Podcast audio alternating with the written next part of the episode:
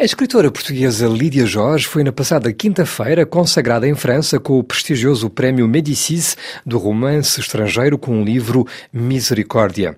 Um prémio obtido ex aequo com a sul-coreana Han Kang para Impossibles Adieux. Um galardão que é atribuído desde 1970 e que pela primeira vez recompensa um escritor lusófono e que foi, pois, para esta nativa do Algarve que na sua trajetória viveu também em Angola e em Moçambique.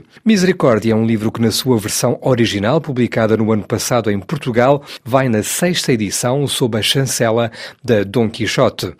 A versão francesa foi lançada em setembro passado pela editora Métellier com tradução de Elisabeth Monteiro Rodrigues. A autora, reagindo à atribuição deste galardão, alega que tal ajuda a dizer a si própria que tudo o que tem feito tem algum sentido. Lídia Jorge afirmava à RFI estar muitíssimo feliz com o presente que a cultura literária francesa lhe estaria a dar.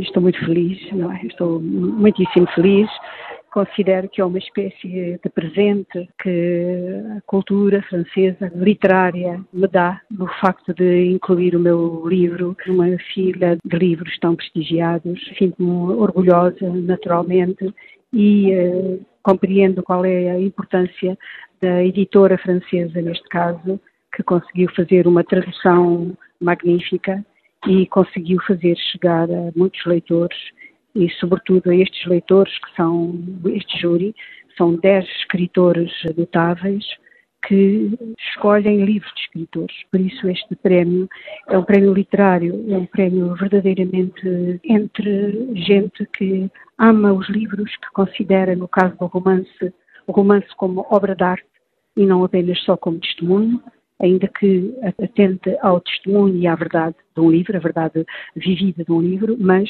vê sobretudo a parte literária, a transfiguração, capacidade de transfiguração de uma obra. Então eu sinto uma recompensa extraordinária na minha vida. Considero que este prémio ajuda a dizer-me que tudo o que eu tenho feito tem algum sentido e que este livro tem algum sentido porque fala para leitores que são inteligentes, que são exigentes e sensíveis. Por isso não posso estar mais feliz. A sua mãe, infelizmente, já cá não está, mas ela tinha-lhe pedido para que escrevesse este livro. Eu imagino também o orgulho que sentiria a sua mãe de ver a sua obra recompensada. Sim, eu penso que ela ficaria contente, penso que ela ficaria contente. Infelizmente não pode mais participar disso, não é? Mas ela, eu devo-lhe muito, devo-lhe muito da minha vida, devo-lhe tudo, devo-lhe o facto de ela ter apostado em mim desde criança, ter achado que eu não podia ficar agarrada à terra, que eu não poderia ser uma camponesa, que ela quis que eu fosse uma camponesa arcaica, como naquele tempo era. E foi ela que, de facto, promoveu a, a estudante, depois a universitária, com o esforço da sua vida. E nisso ela fez alguma coisa que as mulheres que agora têm 90 anos fizeram aos seus filhos. Foi promovê-los, levá-los à escola, levá-los à universidade, dar-lhes cursos para que saíssem do Portugal antigo uh, passassem para o Portugal moderno. E isso aconteceu um pouco para a Europa toda. As mulheres que agora têm 90 anos, que se aproximam dos 100, foram alavancas importantes, sobretudo na emancipação das mulheres. Porque até aí uh, a leitura e a, alfabetização era para os homens, e a partir delas, a meados do século XX, elas promoveram as filhas e hoje uh, as mulheres são uh, europeias são, são livres, são autónomas, são cidadãs de pleno direito.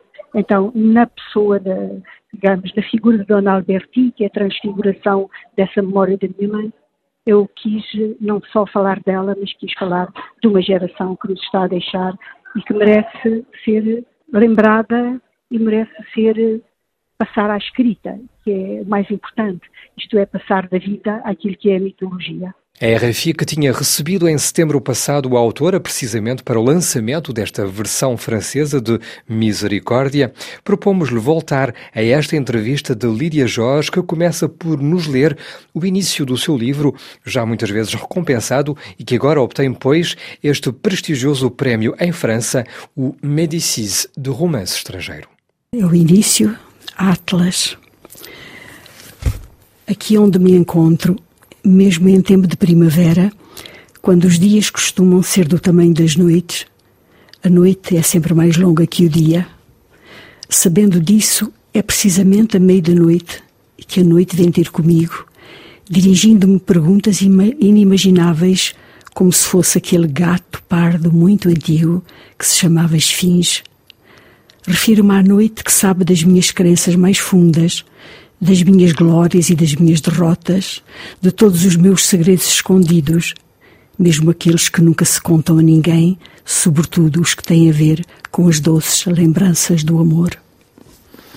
Obrigado por este privilégio, Lídia Jorge. Nós acompanhamos aqui, grosso modo, o último ano de vida da Dona Maria Alberta, não é? residente do Hotel Paraíso, situando-nos no tempo, seria entre 2019 e 2020, num estabelecimento de idosos, ela que acaba por falecer vítima de Covid. Que parte eh, autobiográfica há aqui neste livro, já que a narradora, Dona Maria Alberta, é mãe de uma escritora portuguesa e eu sei que a senhora perdeu a sua mãe no início da pandemia.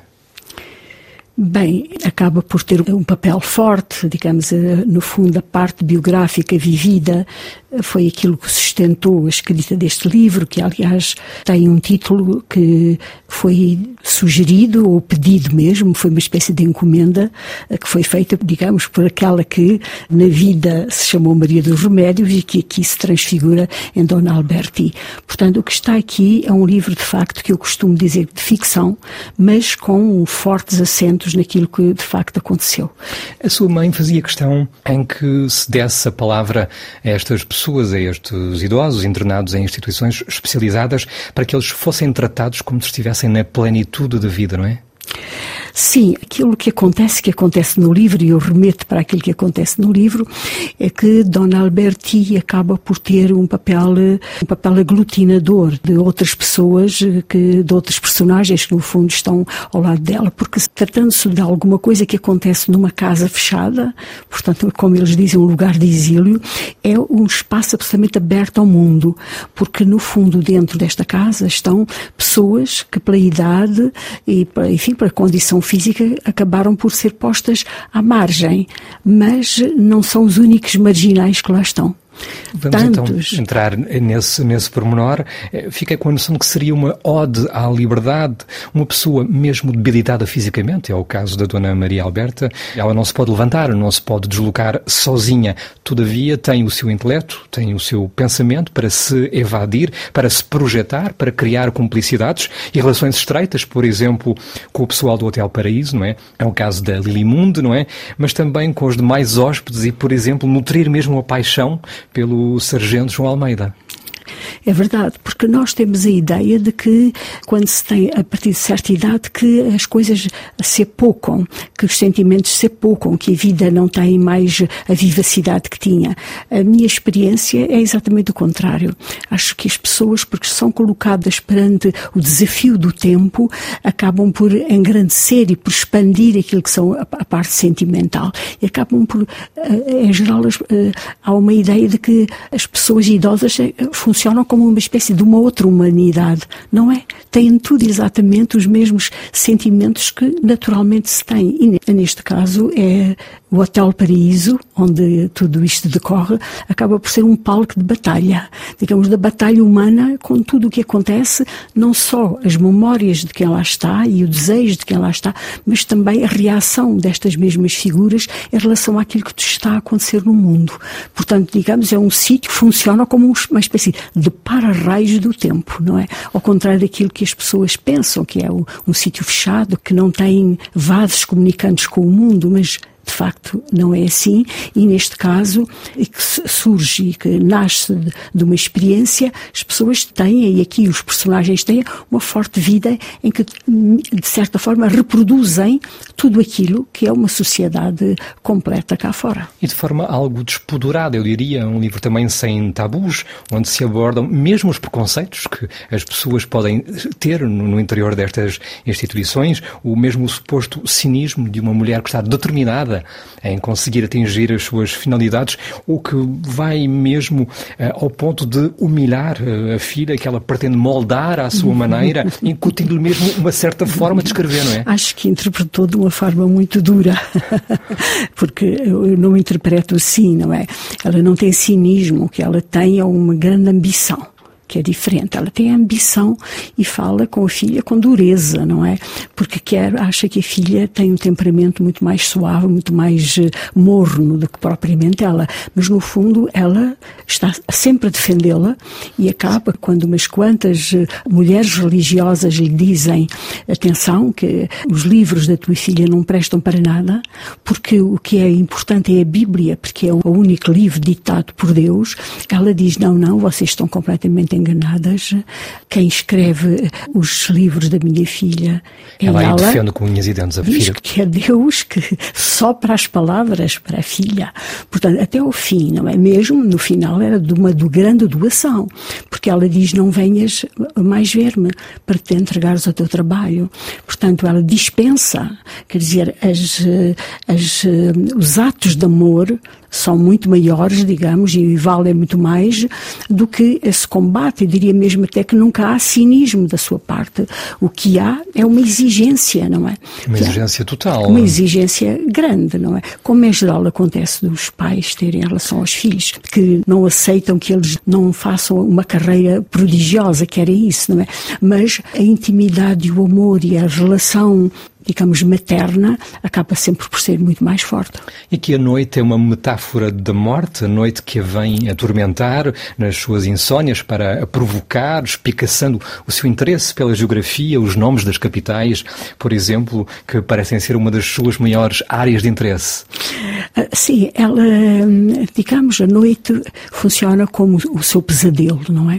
É o pesadelo com uma mistura daquilo que é o seu próprio pensamento consigo mesma, já que Dona Alberti, um dos, uma das características dela é querer ter curiosidade e querer saber do mundo. Ela está tentando a si própria mostrar quais são os limites da sua sabedoria, até que ponto ela é capaz de desempenhar um papel no saber geográfico, não é? Agora, há uma espécie de aposta que ela faz com a noite enquanto morte, porque a noite vai-lhe fazendo perguntas e ameaça, eu levo-te se tu não souberes. Mas isso é metafórico, porque no fundo o que está em causa é dizer, quando tu não souberes o que sabe, aquilo que gostas, então não serves para nada. E ela está pondo à prova é que ela serve para alguma coisa, que ela tem uma memória ativa, tem uma memória forte e que dominam um certo conhecimento. Portanto, é mais uma luta dela com ela do que propriamente com, digamos, com uma entidade que significa o fim.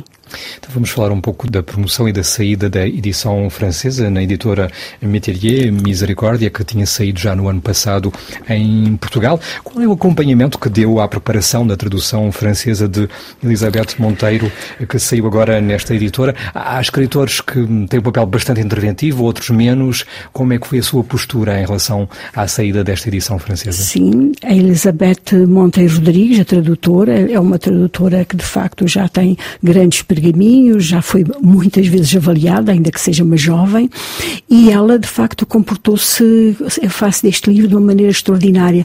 Antes de começar a traduzir, ela leu vários livros que ela achou que tinham a ver com o tema deste livro, e só depois começou a traduzir. E depois foi de facto exímia, porque uh, escreveu muitas vezes, perguntou-me, pediu-me que eu precisasse o sentido de determinadas palavras, e hoje, quando eu chego ao fim, aliás, ontem tivemos um, um encontro encontro, e mais uma vez eu tive a oportunidade de ver isso, quando cheguei até ao fim eu tive a sensação de que o livro, sendo diferente do que eu escrevi, mas digamos é um equivalente perfeito na língua francesa.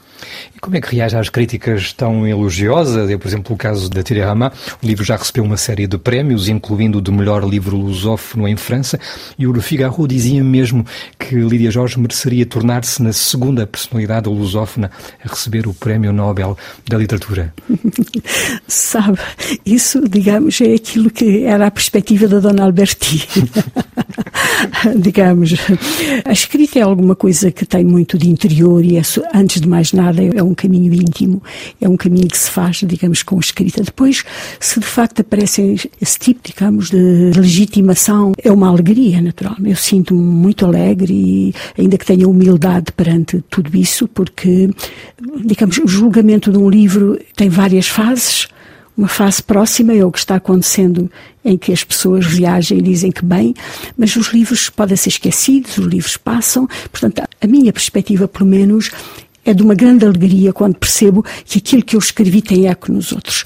Eu escrevo por uma outra coisa, mas a publicação é feita para isso.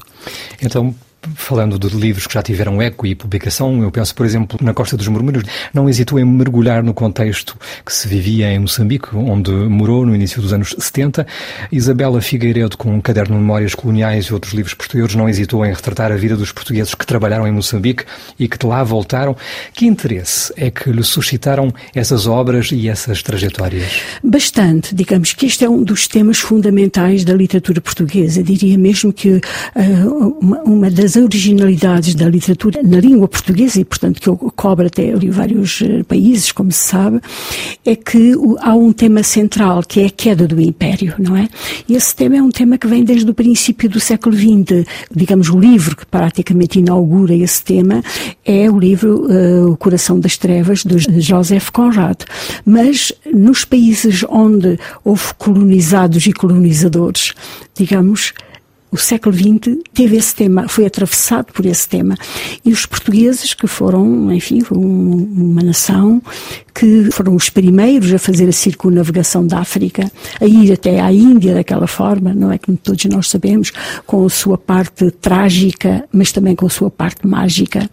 O que acontece é que a queda do final do Império, tardiamente e bastante trágica, que aconteceu entre Portugal e os países... Foi traumatizante, foi de veras traumatizante. Foi de veras traumatizante, de, dos dois lados, não é? Claro, mais traumatizante para o outro lado, na verdade, mas isso isso, digamos, é um tema que está vivo, é um tema que consubstancia aquilo que é uma originalidade dos livros escritos ultimamente, nas últimas décadas, e, e o da Isabela Figueiredo, como o da Maria Dulce Cardoso, são livros, elas produzem livros sobre essa memória que toda a gente lê e com um imenso interesse, porque é alguma coisa que nos diz respeito não a nós, mas à Europa, sobretudo, quer dizer. Mas também tem interesse por Paulina Xiziano, por Mia Couto, José Craveirinha, as obras que se vão publicando em Moçambique. Sem dúvida, sem dúvida. Eu acho que há um interesse mútuo e que é a parte positiva de alguma coisa que no nosso tempo o nosso tempo é um tempo em que o ressentimento do colonialismo é muito grande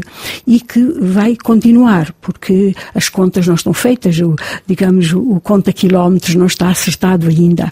Vai faltar muito tempo. Há um ressentimento muito grande daqueles que se lembram que foram os seus pais, a sua família, eles próprios foram postos de lado, foram escravizados, tudo isso.